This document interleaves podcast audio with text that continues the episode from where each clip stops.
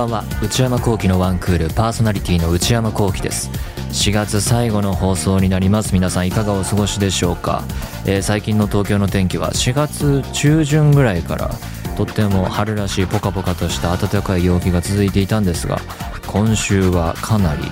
えー、寒かったり雨が降ったり等々いろいろ最近はですね体調のコントロールが難しいななんて思っているんですがえー、時期的には世の中はゴールデンウィークですね、えー、この土曜が、えー、昭和の日。ででそれが土曜ぶつかっちゃってるんだけれども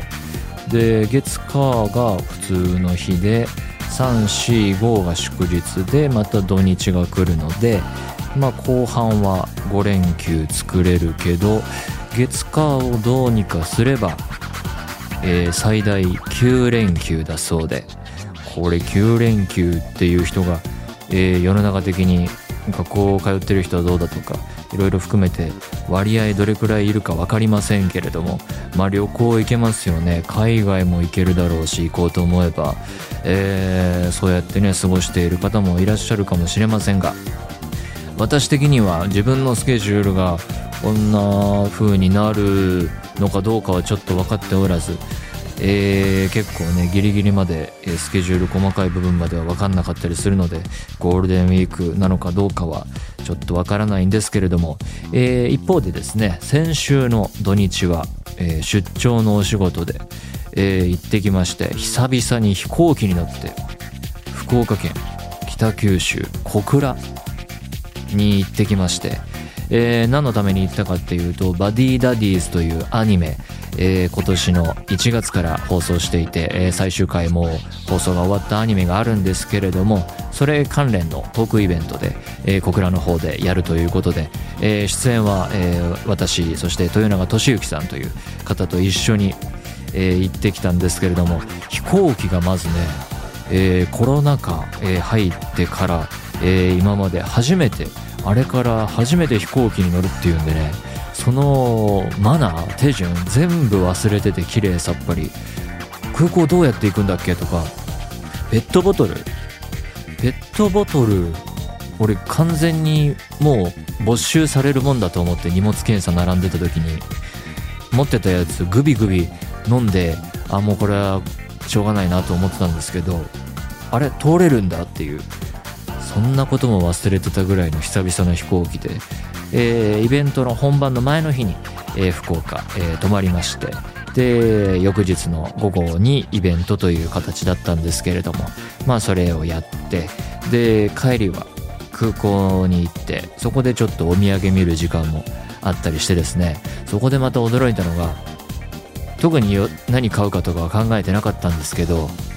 麺べい麺べいはもともと知っててえー、福岡博多のお土産の定番だと思うんですが麺べいは辛いっていうイメージがあったんで僕は辛いもの好きですけど体に影響を与えるので、えー、普段は避けてるので麺べい辛いもんなと思っていたのでまあ明太子で麺べいですからね。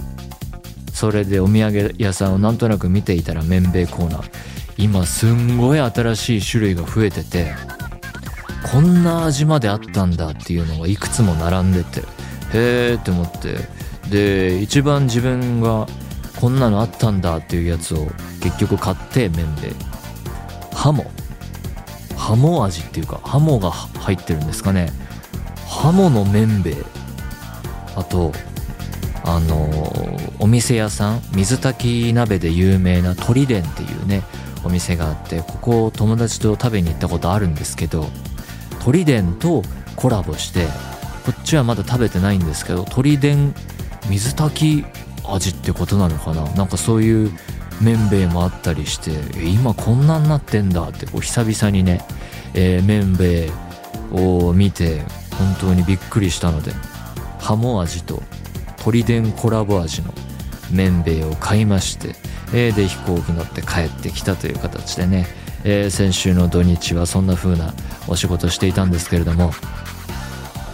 まあいろいろなものが解禁されていく中で、えー、こうやって遠くに行くお仕事もねまたあれば、えー、行けるかなと思うんですけれどもお仕事とはいえいろいろこうリフレッシュさせていただけた部分もあったので大変貴重な機会いただけて、えー、とっても嬉しかったんですけれどもまたどこかね、えー、日本各地世界各地に行ければいいなと思っております。ということで内山昂輝の1クールスタートです。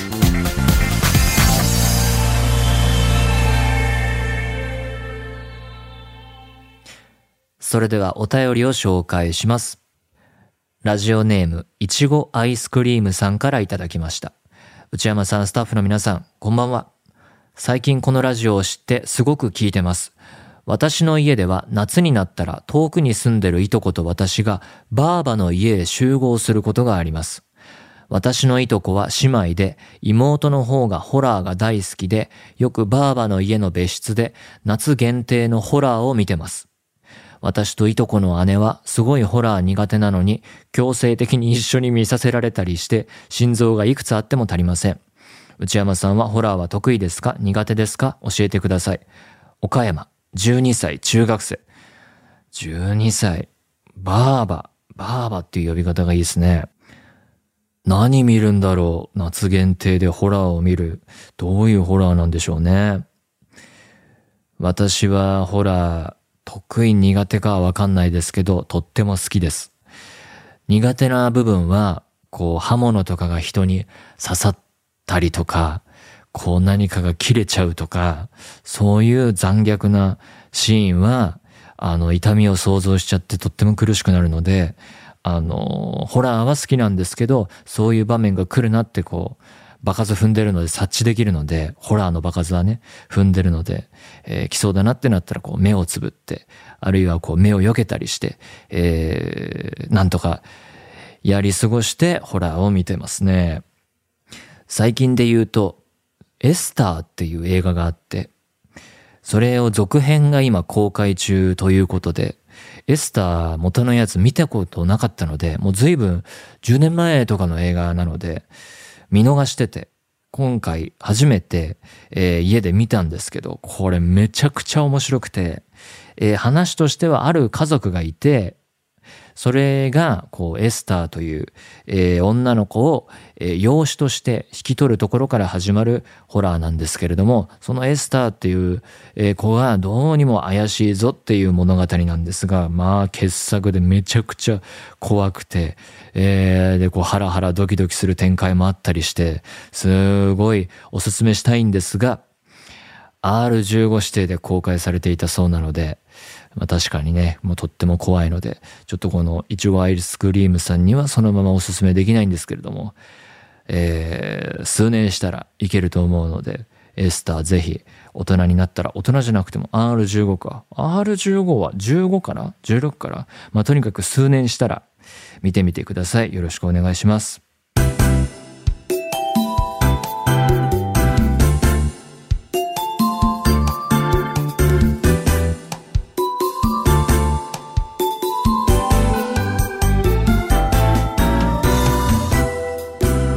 内山幸輝のワンクール。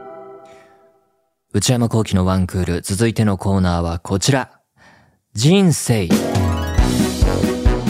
このコーナーでは皆さんがどんな人生を送っているのかを教えてもらうべく、一日のタイムスケジュールをメールで書いて送っていただいております。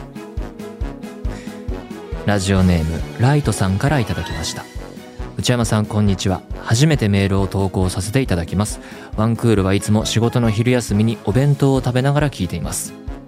いろんな人の生き方が垣間見える人生のコーナーが大好きです。仕事ではないのですがコロナが落ち着いてきて久々に思いっきりオタ活してきたので私のオタク人生の一日を紹介させてください。ちなみにソロ参戦で原画展と声優さんが登壇するアニメイベントに行っています。6時起床。早起きは苦手ですが、バスで寝れるからと自分に言い聞かせて頑張っておきます。趣味のために早起きですね。6時起床。洗顔、歯磨き、着替えなどなど、等々身支度をします。おたかつの前日に勝負服を決めていますが、勝負服。結局当日の気分で全身のバランスを見て着替えた後に変えたりもします。こだわりが強いです。6時30分、化粧。お固めの仕事についているため、いつもはおとなしめのメイクですが、この日は普段できないようながっつりメイク。髪も巻いてヘアセットも済ませます。かっこ最近はクールドジ男子を見ながらメイクしています。7時、持ち物チェック。オペラグラス、ペンライト、財布、スマホ、モバイルバッテリー、エアポッツ、予備のカラコン、ETC などなど、ペンライトはきちんとつくかなど必要なもののチェックをします。ペンライトも持っていくんだ。7時30分出発。まだ7時半。すごいですね。高速バスの駐車場まで車で移動。ああ、そうか。はあ、はあはあ、私は地方に住んでおり、東京行きの、えー、中高便、昼に行く便の高速バスでいつイベントにいつも行っています。新幹線でも行けますが、ケチれるところはケチります。うん。8時、乗車。ここから高速バスに乗り4時間ほどかけて東京に向かいます。4時間バス。移動中はずっと寝ていますが、途中のサービスエリアでご飯を買う日もあります。12時15分到着。近くのコンビニでチケットを発見。校舎駅から銀座へ向かう。発見してなくすと嫌なのでチケットはいつも当日に発見します。へー。13時、銀座。呪術回戦店へ行くため、松屋銀座へ。東京では駅を降りてから建物に移動する際にいつも迷子になります。マップを駆使してなんとか会場へ。内山さんも犬巻棘役で出演されていた2021年12月24日に公開された。そうか、あれ21年か。うん。呪術廻戦ゼロがメインの展覧会です。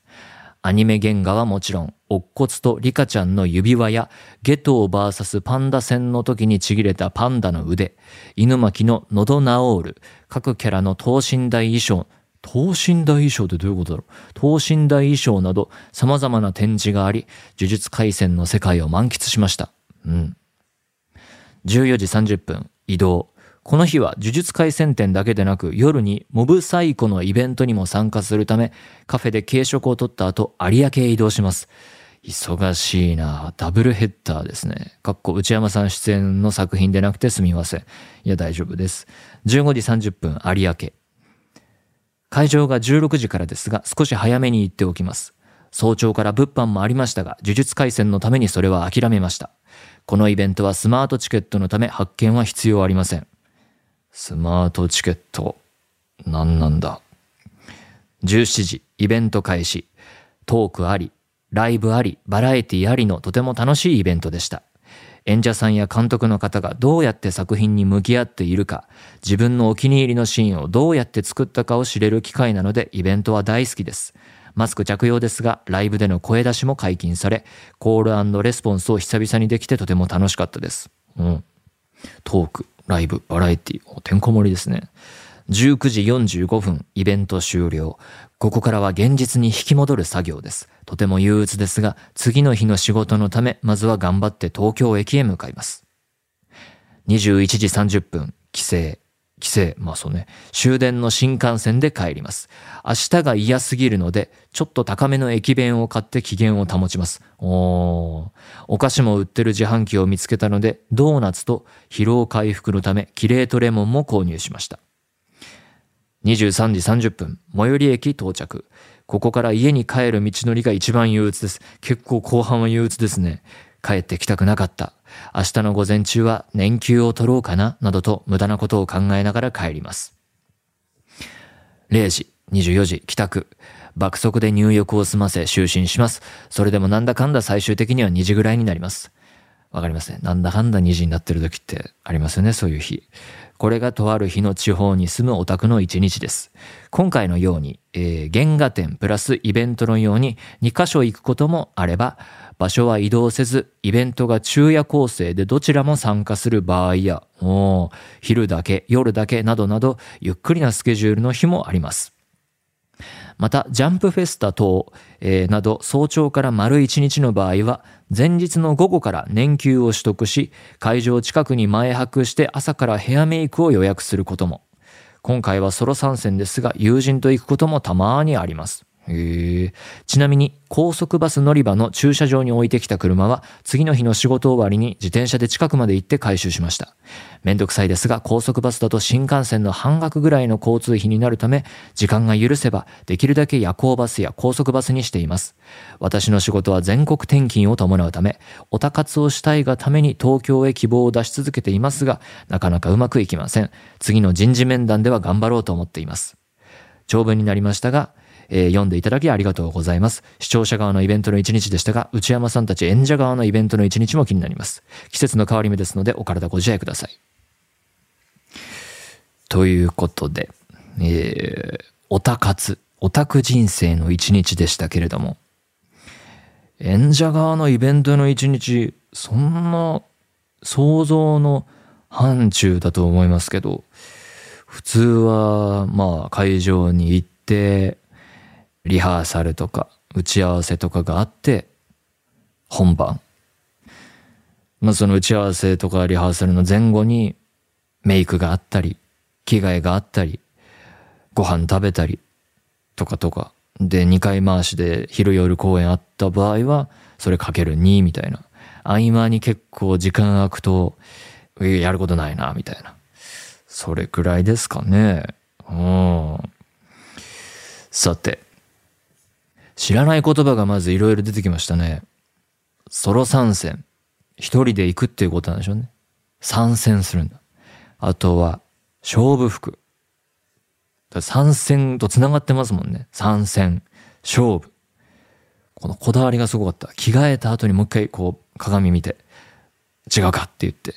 変えるっていうこだわりもすごかったしね。あと、普段と違うメイクするっていうのも、へーっていつもおとなしめのメイクだけど、普段できないようながっつりメイク。髪も巻いて、その辺もね、勝負服と繋がっていましたけれども。移動がね、これは、これまあ、お住まいの場所によっていろいろあるでしょうが、今回ライトさんの場合は、車でまず高速バスのところまで行って、4時間乗って東京向かって、で、銀座で行って、有明行って、帰りは新幹線。で、帰ってくる。で、この後処理というかね、後日、次の日の仕事終わりに車を回収っていうのもね、これ、だからもう2日がかりのね、移動ですよね、言ってみりゃね。で、いろいろこう移動大変だけれども、まあで、そこで、えー、ぶつかってくるのが仕事とこう趣味の両立関係というか、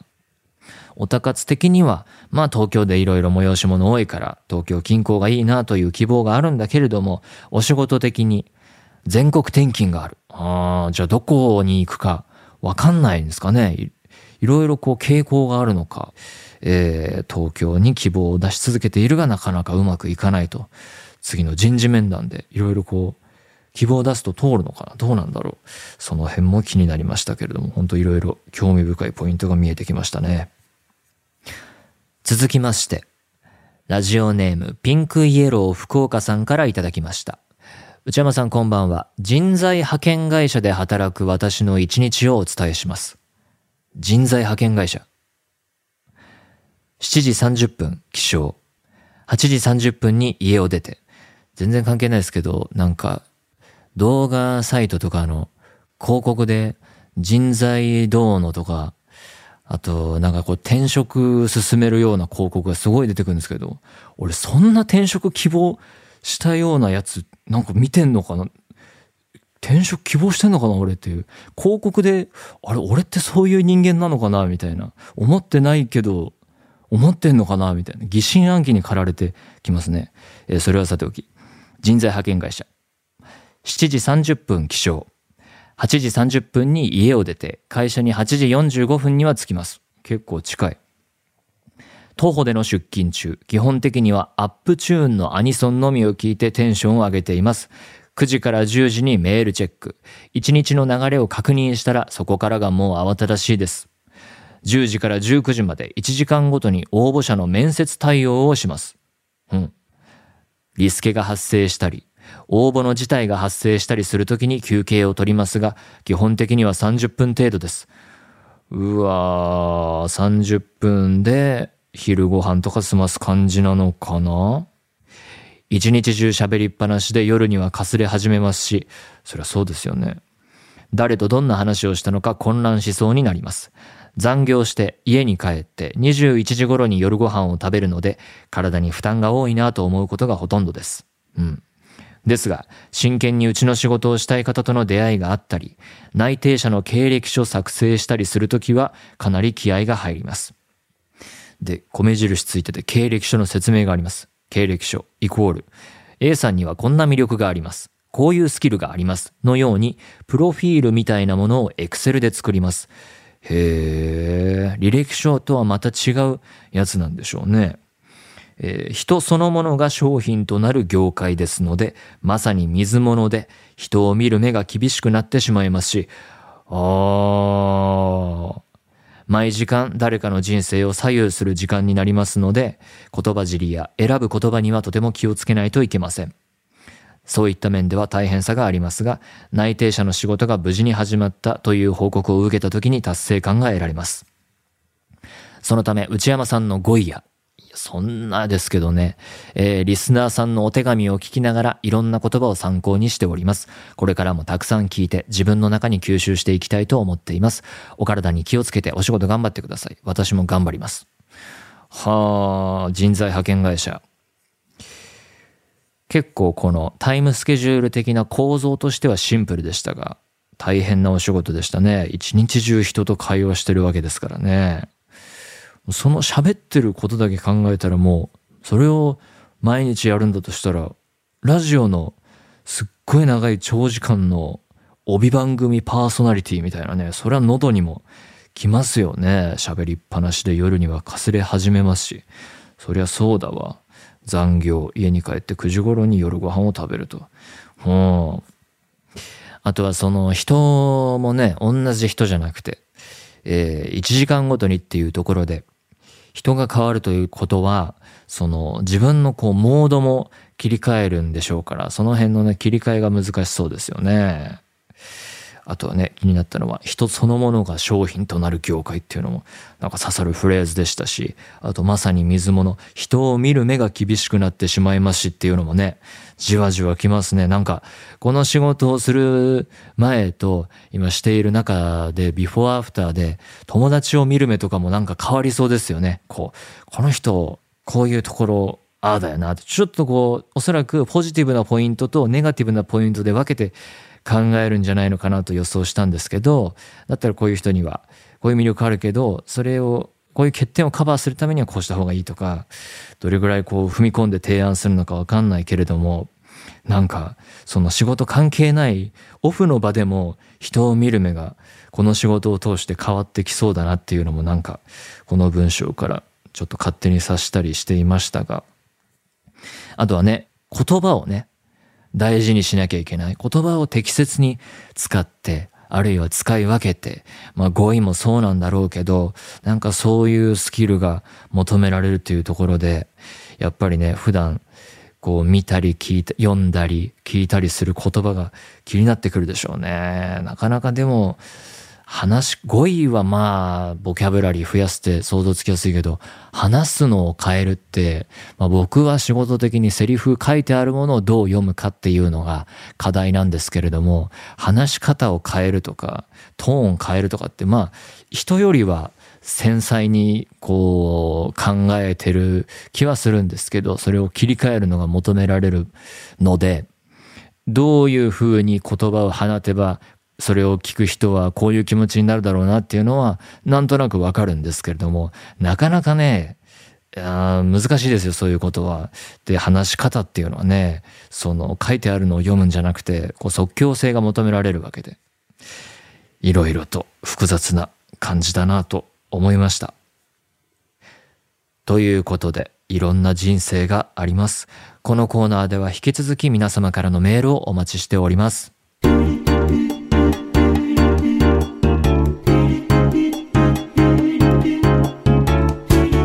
内山幸輝のワンクール。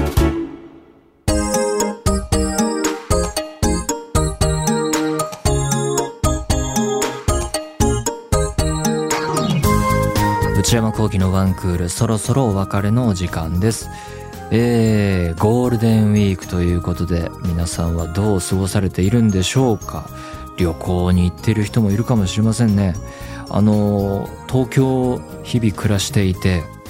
いろんな変化をまあここ数年は見てきたんですけれども最近はやっぱり海外からの観光客がすごい増えてきたなっていうのは本当目に見えてすごいいろんな多分地域から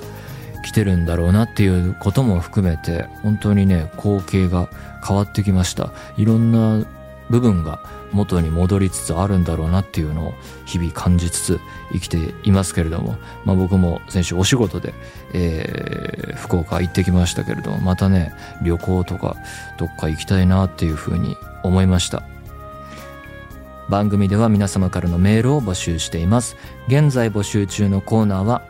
新生活春にまつわる身の回りの変化を教えていただく春限定のコーナー。新生活応援春のお便り。こちらやっぱりね5月病っていうねあんままあポジティブじゃない言葉ですけれどもそういう言葉もありますから5月も開催していこうと思っております。10代から20代前半ヤングの皆さんから32歳の内山聖輝が知らなそうなことをクイズ形式で送っていただくクイズヤング。10代20代全体的に流行っていることでも自分の身の回りだけでうちらだけで流行っていることでもどちらでも OK です。クイズにして送ってみてください。皆さんがどんな毎日を過ごしているのか一日のタイムスケジュールを教えていただく人生。パリピなリスナーの方のパリピなエピソードを教えていただく私はパリピ。買い物をしない内山幸輝に買いな商品をおすすめしていただく内山さんこれ買いです。今抱えている悩みをなるべく詳しく教えていただくお悩みプロファイル。こちらをあの決して解決にはならないんですけれどもお悩みを聞いてああでもないこうでもないと、え分析していくコーナーです、えー、それから私内山聖輝に10分喋ってほしいトークテーマを提案していただく内山さんこれで10分お願いします、えー、コーナーは以上です。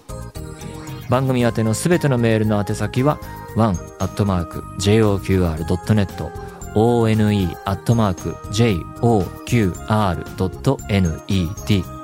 えー、懸命にどのコーナー宛てか書いて送ってください。よろしくお願いいたします。そして内山昂輝オフィシャルノート。内山昂輝の踊り場。毎週木曜の夜に更新しています。最新の記事は、えー、前回に引き続きエッセイで、えー、 NewJeans の、えー、ミュージックビデオについて見て思ったことを書いています。よろしくお願いいたします。そして内山昂輝の踊り場の定額月額980円で購読できる範囲が5月1日から変更になります。前までは全て過去コンテンツ見れていたところが範囲が狭まりますのでそちら詳しくは踊り場のノートや公式ツイッターをご確認ください。よろしくお願いいたします。番組公式ツイッターアカウントは、アットマーク、ONE アンダーバー JOQR です。こちらもぜひチェックしてみてください。この番組は、ポッドキャストと YouTube でも配信中です。ポッドキャストは、ポッドキャスト QR、Spotify、Amazon Music など、YouTube は文化放送エクステンドの公式チャンネルで配信しています。更新は火曜日の夕方の予定です。それではまた来週。さようなら。